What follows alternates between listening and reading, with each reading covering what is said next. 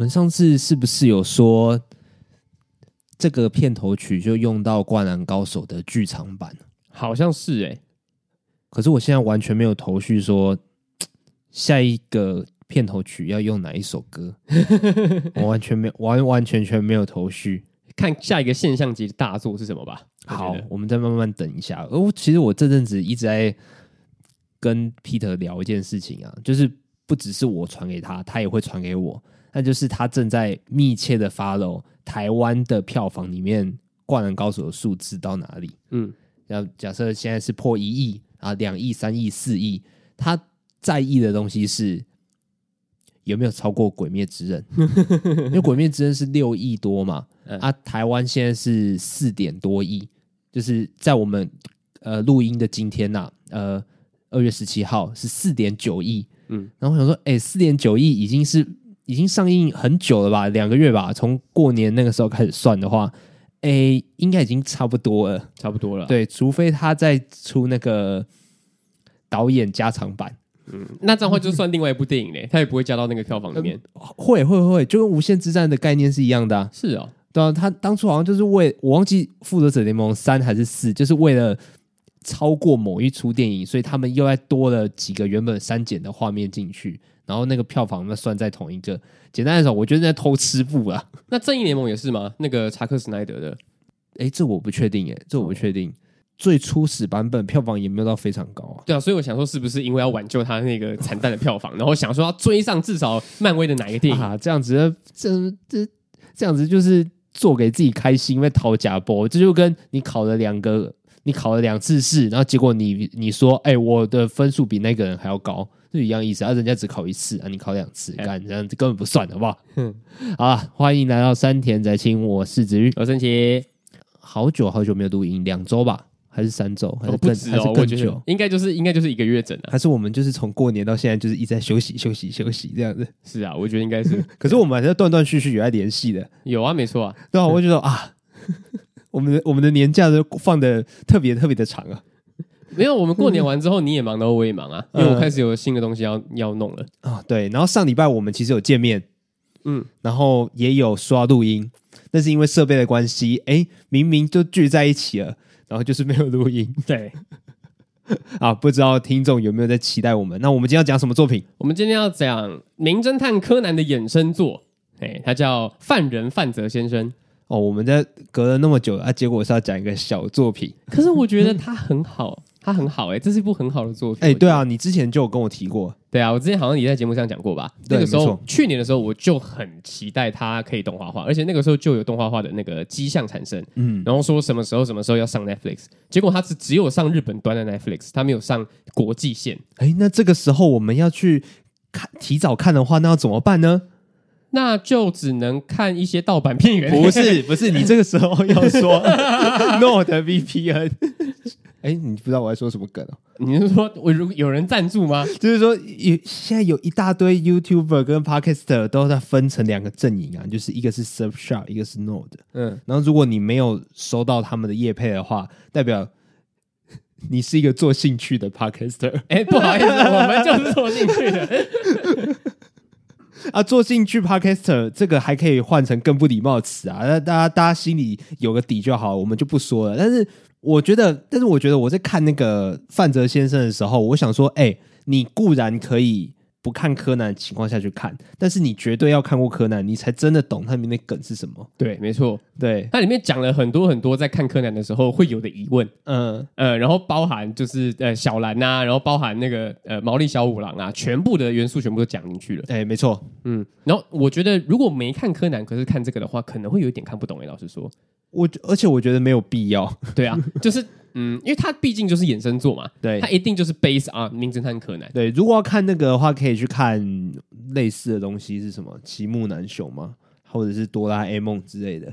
哦，你说这种类型的？对啊，对啊，我觉得就就就泡面番呐，就是可能一个、嗯、一集大概也就十分钟，然后十分钟它又会再对切一个小故事，一个小故事这样子。嗯，而且。如果整长十分钟的话，它还要加片头片尾，所以它真的大概就只有五六分钟而已。呃，没错，对呀。哎，我你你看过讲日文的《名侦探柯南》吗？我看过。我看过哦，所以他们的声优其实都是一样的，还是有有稍微换一下？因为毕竟是一个超过十年的动画。我记得是没有换的，我听起来是没有换的，我也没有特别去注意那个声优表，因为嗯，对啊。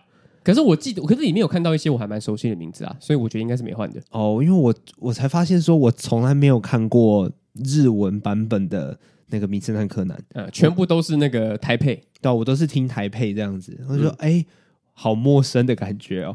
而且我真的是看完《范泽先生》之后，我就回去看《名侦探柯南》，就是 Netflix 刚好也有一个《名侦探柯南》的选集。嗯，哎、欸，我听说有另外一个特辑故事是在讲高木老弟他的。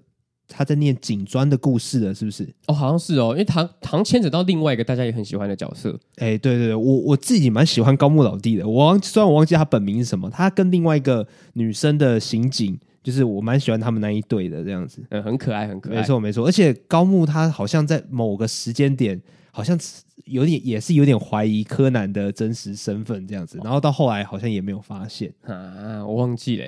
对啊，因为我小时候就是会跟着我姐去看《名侦探柯南》动画，因为我姐就是非常非常的喜欢怪盗基德，嗯，啊，不是喜欢新一哦，虽然我我分不出来他们到底有什么差别，他他他就是他就是喜非常喜欢怪盗基德这样子，然后他还跟我说，怪盗基德也有一个，我不确定是衍生作品还是前传，就是另外一个作品叫做《黑羽快斗》。哦，对对对对对对有有有，对对对，没错。但他本名啊，就是一个另外一个作品，然后就也就是专讲怪盗基德的故事这个样子。嗯，所以我对名侦探柯南的回忆就仅止于这样，就是就是看以前电视动画接收到的东西，然后就然后就没了。嗯，然后他总是会有一些很奇葩，然后很复杂的那个犯罪手法，然后就然后就这样，但是。真的，你去钻里面世界观的漏洞，就真的是近几年才会做的事情啊！对对对对对。但是其实这一个漫画，这一套漫画蛮久的，范泽先生蛮久的吗？对，而而而且他是同人作，他他不是青山刚昌画的，嗯，他是一个粉丝画的。可是青山刚昌认可认可，觉得赞哦，就有点像七七龙珠 G G T 的感觉一样。嗯，那鸟山明就是哎看过，然后觉得 OK。哦，你是说授权这个 IP 给你做使用？对对对，只是范泽先生他是一个比较诙谐，然后比较可爱的方式呈现。嗯，对，他不是一个嗯，他不是一个主故事线里面发生的故事啊。哦，对，他比较像是恶搞。嗯，那也也算恶创吗？哎，我觉得其实不算恶创，我觉得不算恶创。嗯，因为他某种程度上也在再度的推广名侦探柯南嘛。像比方说，你就是因为看的范泽先生，然后再看一下《名侦探柯南》的本作，对啊，因为要不然他就是一直摆在那边，然后有前进没前进，大家也不是呃很了解，有可能不在乎啦，然后就然后然后就然后就这样子慢慢的演进这样子，然后就是因为范泽先生让那个曾经离开柯南的一些观众，哎，再度回到柯南的怀抱。对，没错，而且《名侦探柯南》从我高中的时候就说要完结了，然后到现在都还没有完结，对，这样过。而且他每一次完结的消息一次比一次还要夸张，什么阿笠博士是那个坏人什么的，还说什么他的名字其实片假名怎么样，英文其实怎么样，就已经暗示了 他是幕后大坏蛋，就说干啥小啊？然后到现在应该也不是吧？大家都喜欢当这种侦探啊！看了《名侦探柯南》之后，就觉得自己是侦探。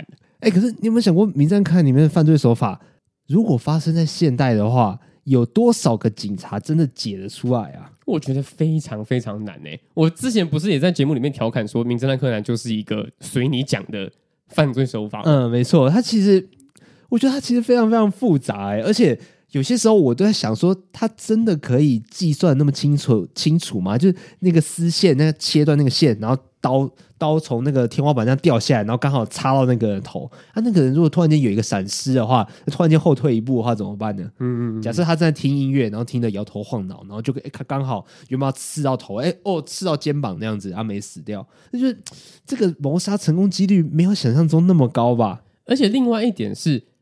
就是如果要从头抽丝剥茧的，然后理解全部整个犯罪手法到底是什么的话，也真的很困难。没错，我在看动画里面的时候，我都会觉得说，那不就是刚好你有看到这个东西吗？或者是这个也太明显了吧？比方说，今天我中午的时候就在看《名侦探柯南》，然后我就看到一个犯，然后我就看到一有一篇是，呃，他的鞋子里面刚好有一片树叶，嗯，然后名侦探，然后柯南马上就说啊。这片树叶是从哪里来的，怎么样怎么样。但如果那片树叶没有掉到他鞋子里面的话，那他那他就根本不知道，也没有任何证据了。而且鞋子里面有树叶的话，应该是感觉得到的吧？他为什么不要把它拿掉呢？我就觉得很奇怪啊。所以就是有一切，就一切的一切，好像就是那么刚好，就是为了要让柯南看到。对，就是要让柯南看到。而且有些时候，你麻醉了毛利小五郎，然后透过毛利小五郎的身体来讲话。就是这个破绽，其实是还还还是太多了吧？难道我都不会有人想要碰一下毛利小五郎吗？对啊，而且真的好像是毛利小五郎，只要坐在那边，大家就会全神贯注的一直盯着他，然后也不会乱动，也不会去注意说这个声音到底是从哪里传出来的，也不会注意到说毛利小五郎坐的那个椅子下面躲着一个小男孩。然后柯南呢？诶，柯南现在跑去哪里了？毛毛利小五郎现在在讲解，柯南快来听啊！诶，毛柯南柯南你在后面干嘛？对啊，我想说，诶，真的有点。这这真的要仔细追究的话，这个故事真的漏洞百出啊！对啊，所以我觉得才会有这样子的衍生作，就是范泽先生这一个作品。呃，没错，像范泽先生里面，我讲的，我觉得讲的最有趣，而且我也印象最最深刻的点，就是他说那个麻醉药的那个效力已经不够了。哦，没错，因为会有抗药性嘛。对，我觉得这个讲的太好了，就是我现在的那个药剂呢，已经可以麻痹一头大象了。敢杀小哎、欸，好哎、欸，好恶心哦！以以前不是不是有一个梗图啊，就是说什么毛利小五郎的脖子哦，然后里面就然后就放了一个有点像蜜蜂窝的那个图片，这样子就一一粒一粒一粒一粒一粒的哦，干好恶哦！对啊，然后后面还有那个淤青，因为全部的药全部都沉在那边。对啊，他是他是吸毒是不是啊？哦干好恶哦！哎、欸，很衰哎，他都不会他自己都不会察觉到。对啊，然后他我觉得。范泽先生里面讲的最多的，应该就是米花镇的刻画。对，没错，就是大家都想要逃离米花镇这件事情。嗯，然后凶宅比平房还要再多很多，然后价格超低廉。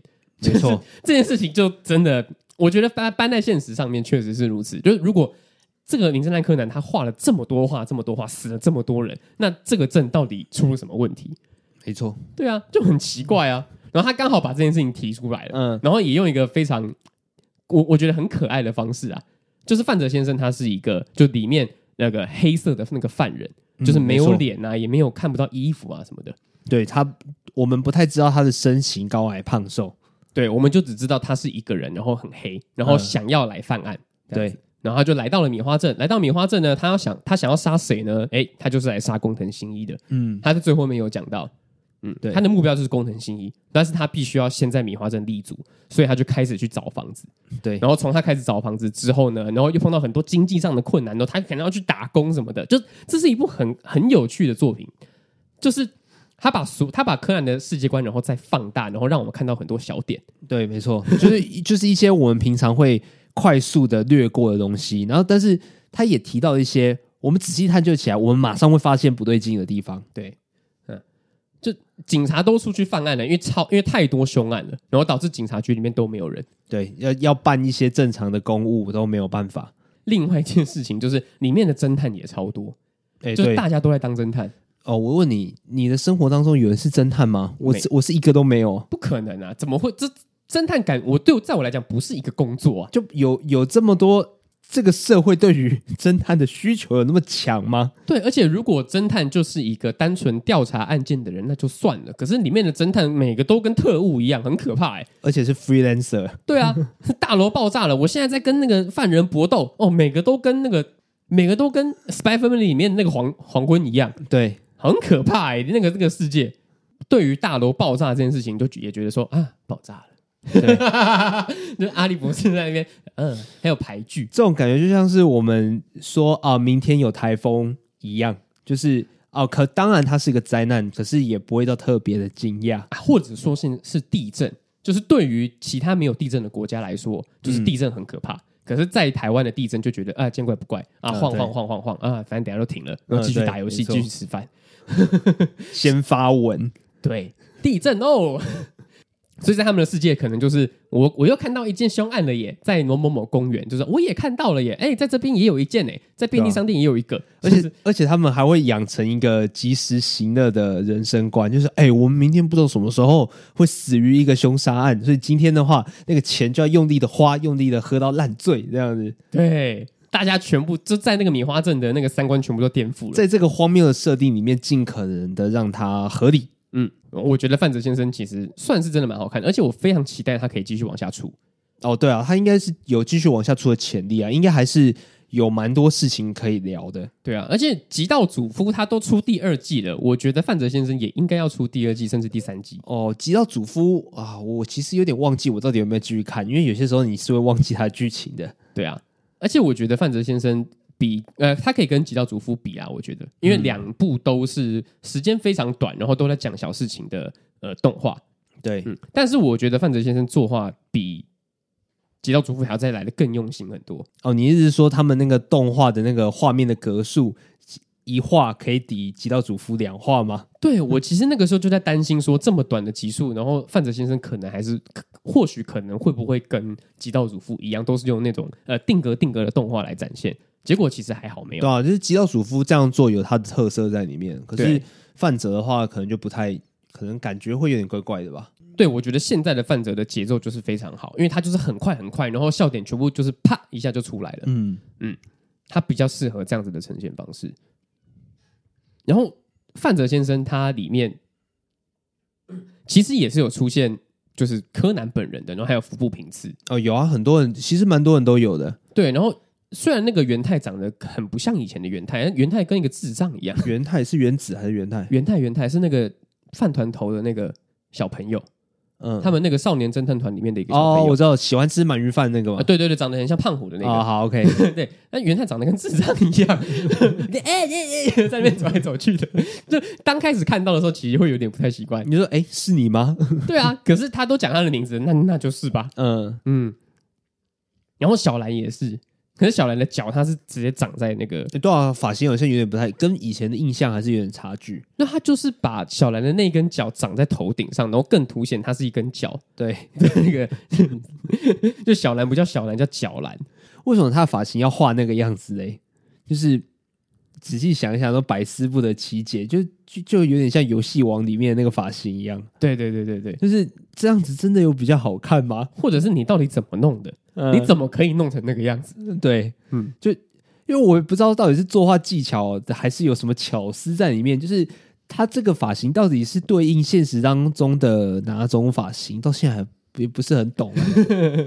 就每当还是他其实是要预防那个 coser 去去 cosplay 他，因为每个人去 cosplay 他都没都没有到非常非常的传神，就因为那个发型，就看着就很出戏这样子，就跟。如果拿另外一个角色来讲的话，你要 cosplay 小夫的话，那就真的是就是要一根这样出来耶。对啊，小夫也是这样一根，对啊，没错啊，对。那角兰也是差不多的。然后另外讲一件事情，我觉得这个是我在看本传的时候比较没有注意到的，因为它比较算后期的东西，就是怪盗基德出现的时候都没有死人这件事情。哦，这是一个设定吗？还是刚好？这是一个潜移默化，就是呃剧情设定的关系吧，嗯、就是。就是也是刚刚好，就是哎，累积成这个样子。大数据告诉大家说，怪盗基德出现的集数都没有死人哦，所以这算作者的巧思？也不是，我觉得应该不是，就刚好没有这样做而已。就是青山刚昌每次在画到怪盗基德的时候，刚好那一集都不会死人。嗯，对，就是因为可能 spotlight 就是放在怪盗基德身上哦，对，嗯，就也也也不一定要死人，所以每一次怪盗基德出场的时候都没有死人。嗯，然后。范泽先生也有把这件事情讲出来，然后我就觉得超级好笑的，因为因为这这件事情是我没有注意到的，嗯，对，但是那画这个范泽先生的人就一定是名侦探柯南老脑粉铁粉这样子，对，他就完完全知道这样子。哎，我突然想到，怪盗基德会没有死人的原因，会不会是通常他出现的集数就是聚焦在东西有可能要被偷这件事情上？嗯、对，那这样子就算合理啊。嗯，就是。剧情写下去本来就不是要死人的，嗯，对，所以刚好就都没死人，对。而且我不小心就是看到了怪盗基德初登场的那一集，嗯，就其实，嗯，好像真的是这个样子呢，哦、因为就是真的是在偷东西而已了。哎我，哎，有一集其实有蛮多剧场版我都有看的，可是蛮有一集他伪装成服部，然后再陪在柯南身边，那个是哪一集啊？你说怪盗基德伪装成服部吗？对，哎，我不知道、欸，哎。就是在讲一个游乐园的这样子，游乐园哦，因为柯南的剧场版有二十几部啊，所以我不太知清楚啊。而且我其实只有看过前面的哦，什么什么毁灭摩天，什么什么水平线上的阴谋，还有什么摩天楼倒数计时这样子吗？对啊，然后还有什么迷宫的十字路口啊，然后贝克街的亡灵。哎，我最记得是贝克街的亡灵。哎，贝克街的亡灵 根本就是 VR 的先驱啊！对啊，青山刚昌很屌哎，就钻那颗蛋里面，然后还有那个蛋还会转。哎，对，没错，而且贝克街，而且我曾经贝克街亡灵就以前过年的时候很常在电视上播，所以我贝克街亡灵也是看了蛮多次的。嗯。那我自己印象最深刻的应该是水平线上的阴谋，就是你刚刚说的，就是坐不是不是，那是坐船的，坐船的。然后那一集厉害的地方是，真正发现凶手的人是毛利小五郎啊。然后那一集是呃，柯南他算错了，他他推理错了，但是他推理错的那一个人刚好也想当替死鬼这样子，然后结果。呃，就让那个真正的凶手给给绕跑这样子，然后只有毛利小五郎真的抓到他，好好酷的剧情，好屌哦！对，算是算是毛利小五郎的高光场面。你看到清醒的毛利小五郎在推理啊！暂停一下。啊，查到了，查到了，是侦探们的镇魂歌，就是我刚才我刚才讲说怪盗基德呃伪装成他同伴的，而、啊、不是服部平次，他是伪装成白马探这样子。那如果还没有看的话，我也是非常推荐大家去看一下侦探们的镇魂歌跟水平线上的阴谋这两个这两部啊，嗯，对吧？